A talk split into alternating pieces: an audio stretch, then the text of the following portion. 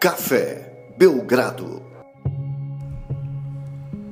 Amigo do Café Belgrado, mais um episódio do podcast Café Belgrado, este gravado no dia 2 de junho de 2021, primeiro dia depois do fim de uma era no Boston Celtics, porque seu GM, Danny Ainge, foi demitido. Rodou, Lucas, cabeças rolaram, tudo bem?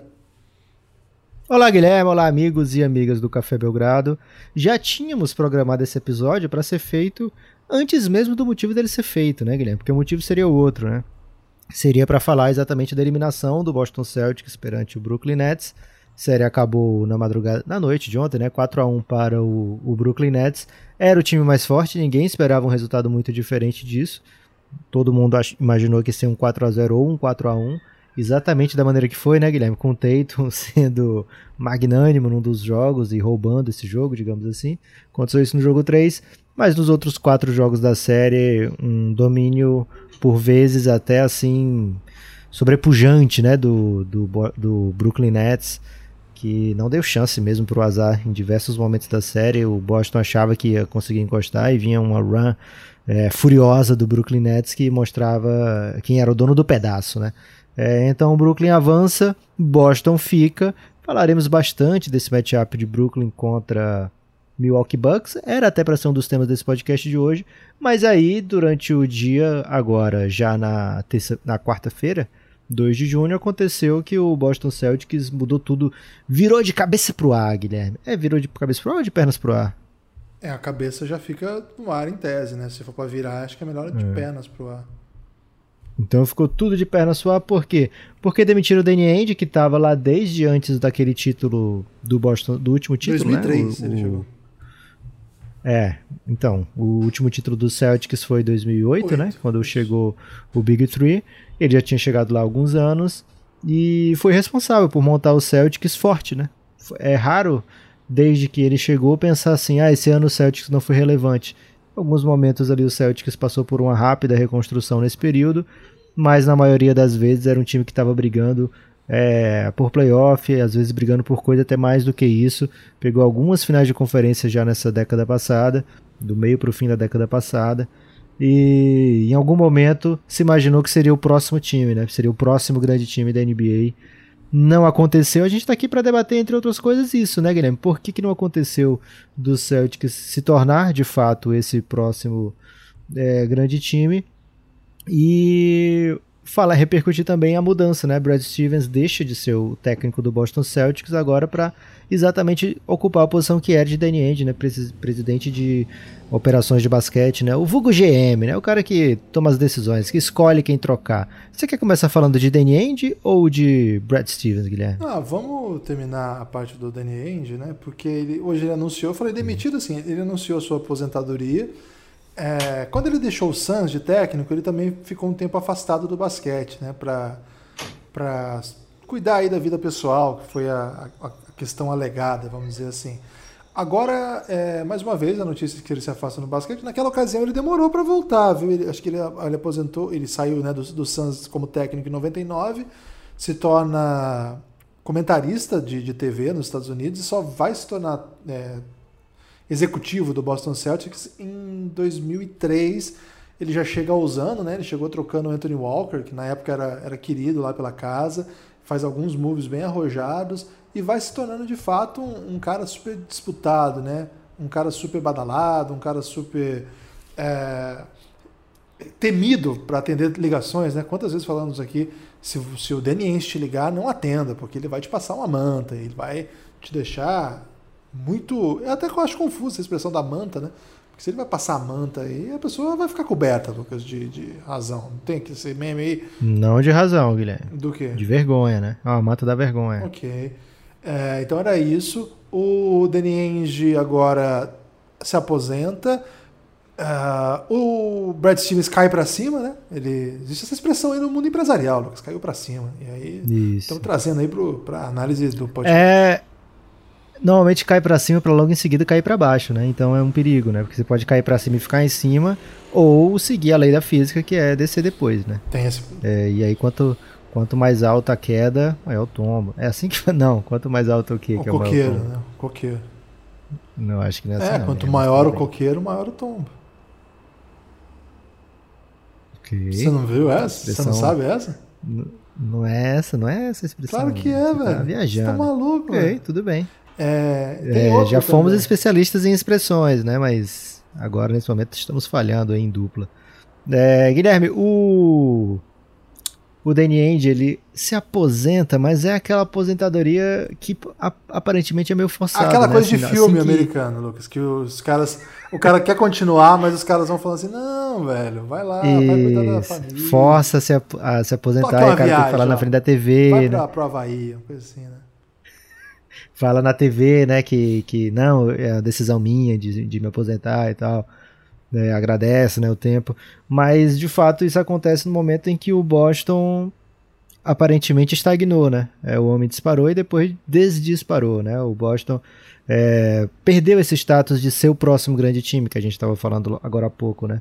É, o Daniel fez um grande trabalho, se a gente pegar no vácuo boa parte, né? Acho que a grande maioria dos seus movimentos foi muito bem executado, mas Boston não é uma cidade fácil. Primeiro, acho que é importante a gente lembrar isso aqui. Boston não é uma cidade que atrai jogadores como Los Angeles, como Nova York. É... Então, é difícil você é, ter esse, esse time que está preparado para receber os talentos, se esses talentos é, de repente não querem vir, né?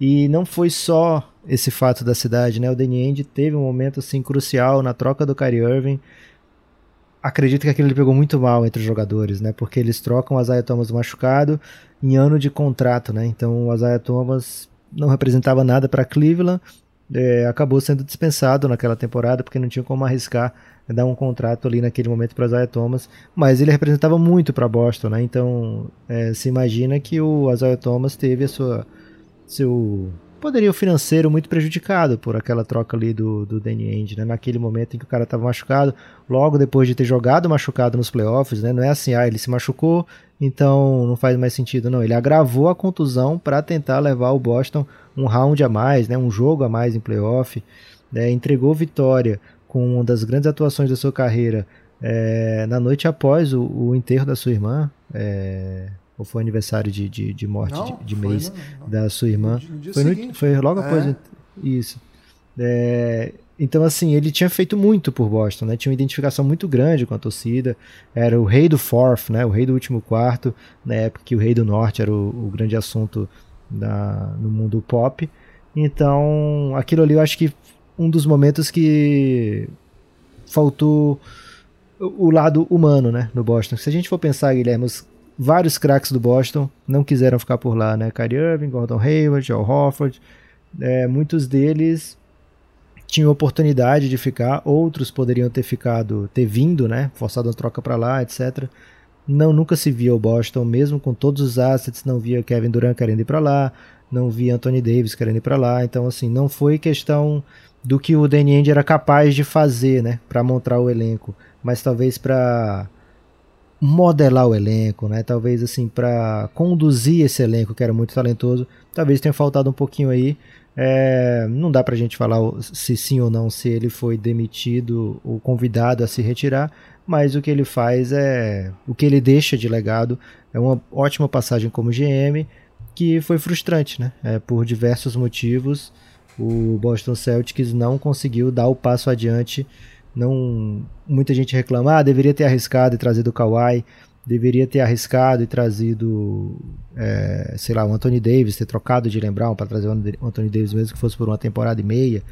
É, então, muita gente aponta, né, uma falta de ousadia no, no que para que o Danny Ainge não não tenha sido campeão, né? Então, não é simplesmente o, o azar, a má sorte. É, eu acho que ele fez muito para ser campeão, acho que ele fez muito para deixar o Boston sempre competitivo, mas faltou, de alguma maneira ou de outra, faltou alguma coisa para que de fato isso acontecesse, né? E é bem é bem triste para a torcida do Celtics que nesse momento se veja como um time com viés de baixa, né? Se fosse uma ação, Guilherme, tava tava claudicante, né? Tava bambeando, né? Uma hora sobe aqui porque o Jason Tatum jogou muito, hora sobe porque o Jalen Brown virou um cara de 25 pontos e um two-way player muito bom, mas hora desce porque não se vê o futuro, hora desce porque o Kemba Walker está no contrato que hoje é visto como muito ruim dentro da NBA, é, não tem pivô, né? O seu pivô titular e, e, claro é trocado no meio da temporada e fica é melhor não ter ninguém do que ter esse cara, é, porque o cara por quem ele troca, eles trocaram foi dispensado, né? O, o, o Wagner. É, então é um tá muito volátil aí o, o, mercado do Celtics. E se você quiser não quiser falar mais do Danny Ainge, Guilherme, eu quero que você comece a discorrer sobre o outro grande nome do dia, né? Que é Brad Stevens Somos fãs desse cara, né? Somos, somos bastante fãs. É, é um cara que veio do nada, né? A verdade é essa, né? Ele veio de uma universidade muito pequena, totalmente fora de qualquer panela, sem apadrinhamento de nenhum nível e entrega resultados impressionantes, mesmo sendo um time sem grande potencial de recrutar atletas, de até manter atletas, caso exista algumas, algum cenário mais interessante. E no meio disso ele formou jogadores NBA, né? Gordon Hayward, Shelvin Mack, são jogadores que saíram lá de Butler e se tornaram jogadores NBA, que é uma coisa bem impressionante, assim, uma universidade que ninguém conhecia, é uma universidade que não era nem a principal do seu estado, né? Indiana tem várias outras universidades mais relevantes e ele botou essa universidade duas vezes na final. A primeira poderia ser zebra, né? Mas duas. Uma delas é, sem as estrelas, né? Sem o Gordon Hayward. Não, o Gordon Hayward estava nas duas, agora não lembro mais. Enfim. É, quando ele chega na NBA, existe uma expectativa muito grande, né? Porque é um técnico que ficou famoso pela defesa, que era um cara de universitário, que agora teria que trabalhar com estrelas de NBA, que era outra coisa. E aí, de repente, é, o time rapidamente se encontra, joga muito bem, tem sistema, tem sistema defensivo, tem ideias ofensivas muito claras, é um time muito competente, muito aguerrido, que consegue é, vencer adversários superiores tecnicamente. Ele até estraga um pouco o tanque, né? Porque quando ele chega era para o Celtics passar um tempo tancando. Ele já entrega vitórias que não era para entregar logo no começo.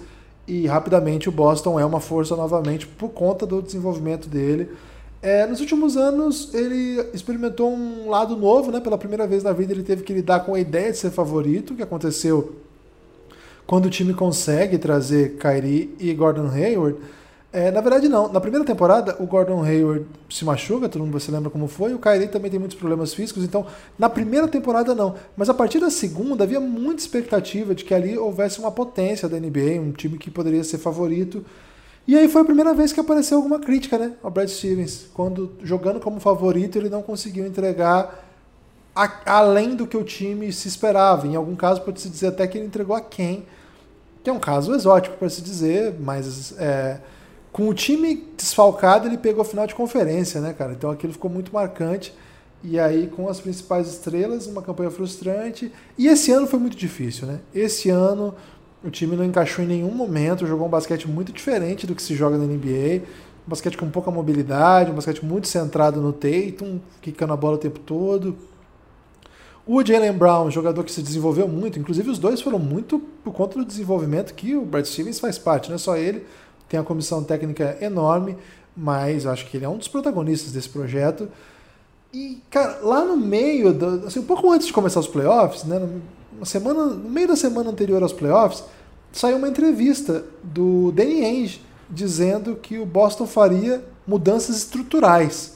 E eu lembro que eu falei aqui no podcast que eu, eu ficava muito confuso com essa informação, porque eu não achava, se o Danny Ainge tinha dito isso, eu não achava que ele iria demitir a si mesmo. Essa informação que me faltou.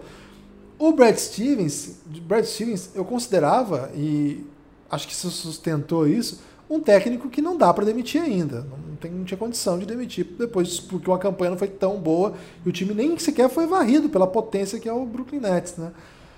E o que tem ali que é intocável, o Tatum e o Jalen Brown, não faz nenhum sentido trocar. Então, para onde que o Celtics iria? Né? De onde que viria essa mudança? Trocar o Marcus Smart? Trocar o Peyton Pritchard? Trocar o Romeo Langford? Robert, o Time Lord? E hoje chegou né, a notícia, né, Lucas? Um cara que nunca foi GM, mas que na NCAA os caras são um pouco GM também. Mas assim, que nunca foi GM da NBA, mas que esteve ali o tempo todo, né? No ambiente, sabe como funciona, sabe porque esteve lá. Brad Stevens deixa o banco, o que eu acho uma notícia bem surpreendente, e assume um posto que é um mundo absolutamente novo. E bem jovem, né, Lucas? É, eu esperava uma carreira longa de Brad Stevens como técnico e a mudança já para GM me surpreende um pouco. Te, te pegou desprevenido essa? Pegou bem desprevenido, Guilherme. O Celtics tem esse histórico, né, de pegar o, o técnico e colocar como GM. A gente lembra do Red Auerbach, né, o maior técnico da história. Para muitos, né, The Red, né. É, e que depois ele se tornou também o primeiro mantador geral, né? Ele fazia negócios assim, porque os outros não manjavam. Não, não sabia porque não estiveram lá e ele sabia porque tinha estado lá, né, Guilherme? Ele era muito bom negociador e acabava sempre brilhando intensamente, né, contra os seus rivais, né, de, de profissão. É, mas o Red Auerbach, antes de ser tech, antes de ser GM, ele ganhou, empilhou taças, né, empilhou anéis, ganhou um monte, né, então o Brad Stevens eu acho que me surpreendeu muito essa mudança de de status tão cedo, né, vai ser curiosamente ainda GM da equipe que treinava, né, então ele vai fazer coisas e as primeiras coisas que ele fizer, a gente vai perceber, né? É, esse cara é o que ele tá culpando pela, por aquela derrota, né? É, se ele troca, sei lá, o, o Jalen Brown, é porque, poxa, o Brasil não gostava do Jalen Brown como jogador, né? É, se troca o Kemba, olha lá, tá, o Kemba que era o culpado, né? É, então, muito exótico isso, né? Você tá treinando os caras aqui, é, cria aquela relação de técnico-jogador que é de muita cumplicidade, né? De muita parceria, daqui a pouco você vai estar tá trocando esse cara, né? Bem, é bem a cara do Boston Celtics, né? Isso, Guilherme, porque é uma franquia que muitas vezes se notabilizou nesse período do Danny Ainge como uma franquia que faz o que é necessário, né? Para o time continuar sobrevivendo, continuar como contender. A gente vai lembrar aqui da troca que foi o, o grande assunto dessa última série, né? Porque o Boston destruiu o Brooklyn Nets com a troca. É, a troca que manda dois dos principais nomes da, do, do milênio, né, do Boston Celtics para Brooklyn. Paul Pierce e Kevin Garnett é, foram para o Brooklyn Nets via troca, né? É, Paul Pierce era o cara que só tinha jogado no Celtics, tinha sido draftado pelo Celtics e só tinha jogado no Celtics e todo mundo imaginava que seria aquele cara meio Kobe Bryant, que só joga num time, meio Dirk Nowitzki, que só joga num time ainda mais porque ele tinha entregado o título, né? MVP de finais. É, então representava muito para a cidade o cara falou, não quero saber, velho. Olha aqui, eu vou receber um monte de escolha desses caras aí. E o Paul e o KD tão velho, não vão me entregar mais nada aqui. É, fez esse cálculo e de fato foi o que aconteceu, né? O Boston venceu essa troca por muito. Muita gente fala agora dizendo assim: ah, o Brooklyn venceu essa troca porque o Boston não foi campeão e olha o timaço que tá o Brooklyn, né? Mas não tem nada a ver com a troca. A troca foi terrível pro Brooklyn Nets, excelente pro Boston Celtics e as coisas da vida, né? Outros fatores, como um time ficar em Nova York e outro time ficar em Boston, são mais responsáveis por esse por esse futuro praticamente distópico, né, do que do que o fato da troca que aconteceu, que a troca sim foi muito favorável para o Boston Celtics. É, então fez isso aí, fez a do, Isaiah Thomas que eu já contei aqui. Então é o tipo de franquia que se acostumou a fazer é, movimentos que não são bonitos, não são populares, não são usuais dentro da NBA, mas que acabam é, sendo vistos como o melhor para a franquia naquele momento, né? Pela é o, o tipo de, de negociador que, que faz a, o, o trabalho sujo, não, Guilherme, que toma as decisões duras, né? É o cara muito muito procurado pelas empresas que aquele cara que tem, não tem não tem problema de demitir 800 pessoas, né? Você vai economizar ali alguns trocados, né? Então é o Boston vai ter que fazer isso porque dificilmente vai encontrar uma solução dentro desse elenco que tem. Como você falou, Guilherme, o Brad Stevens é um excelente técnico, né? Então ele sabe que não dava para ir muito além, né? Ele sabe que esse elenco não dá para ir muito além. É... e agora na, na posição de GM ele sabe que ele vai ter que tomar alguma atitude, né? Ele vai ter que fazer mudanças. Muito curioso para ver quais caminhos vão seguir. Eles têm contratos bons para serem trocados, como o do Marcos Smart, e tem contratos ruins para tentar ser trocado, como o do Campbell Walker, nesse momento é visto como um contrato negativo dentro da NBA. É um jogador baixo, um jogador que tem problemas físicos e que já não é tão jovem, né? É, então, nesse momento é visto como um contrato problemático dentro da NBA. Vamos ver como é que o Brad Stevens resolve essas pendências, né? O time já está com o contrato máximo do Tatum garantido, né? Já é renovação É, a extensão já tem, já já está valendo, né? A extensão que eles fizeram também do Jalen Brown. É, então são muitos contratos altos. Acho difícil que dê para montar um time com chances de ir bem longe é, ao redor desses três caras hoje, né? É, Kemba, Jalen Brown e Jason Tatum, por conta do que o Kemba está conseguindo entregar, né? Se o Kemba na próxima temporada voltar a ser aquele Kemba do Hornets que seduziu o Boston a ponto de ter feito oferecido, ofertado esse contrato, né? E a extensão, aí sim dá para imaginar que, que dá para montar um time ao redor disso, mas bem difícil, bem difícil é, projetar que não, se, não sejam feitas mudanças pesadas nesse elenco, né? E aí vai ser o cara que estava treinando esses caras, que dizia que acreditava neles, que vai ser obrigado a fazer essas mudanças. Muito curioso para o futuro do Boston Celtics, Guilherme. Estou muito atento aí com tudo que vai rolar por lá. Sabe o que é mais triste, Lucas? Tem coisa mais triste aí? O fato do que o Boston tomou um 4 a 1 e não foi surpresa para ninguém. Em algum sentido foi até bom que não foi varrida. Isso é triste, hein? Verdade. Pro Boston isso é triste. Por isso que o nome desse episódio qual é, Lucas? Press F for Respect. A gente não entende 100%, Guilherme, mas é uma coisa do mundo da Twitch, né? Gamer, então, né? a gente isso, então a gente aperta o F pelo respeito para todo mundo aí do, do mundo game. Tem destaque final? O meu destaque final, Guilherme, é o seguinte: lá na Twitch estão rolando episódios meio que relâmpagos, lives meio que relâmpagos, que depois vão pro feed de apoiadores apenas, né? Então, assim, você está vendo aqui o nosso feed é, no, no, Spotify, na Aurelo, onde você estiver assistindo, ouvindo esse episódio. E, poxa, eles estão gravando muito, né? Cara, você não tem ideia, tem um montão a mais do que isso que está aqui lá para apoiadores. Então, vem cafébelgrado.com.br, se torna um apoiador. E se você não quiser se tornar um apoiador, Guilherme, nesse momento, né, estiver pensando, poxa, eu vou ser apoiador só em julho, né, mas eu queria alguma coisa do Belgradão. O que a gente tem para oferecer nesse momento é a linda, a belíssima, a perfeita camisa do Belgradão que você encontra apenas na Wodsey.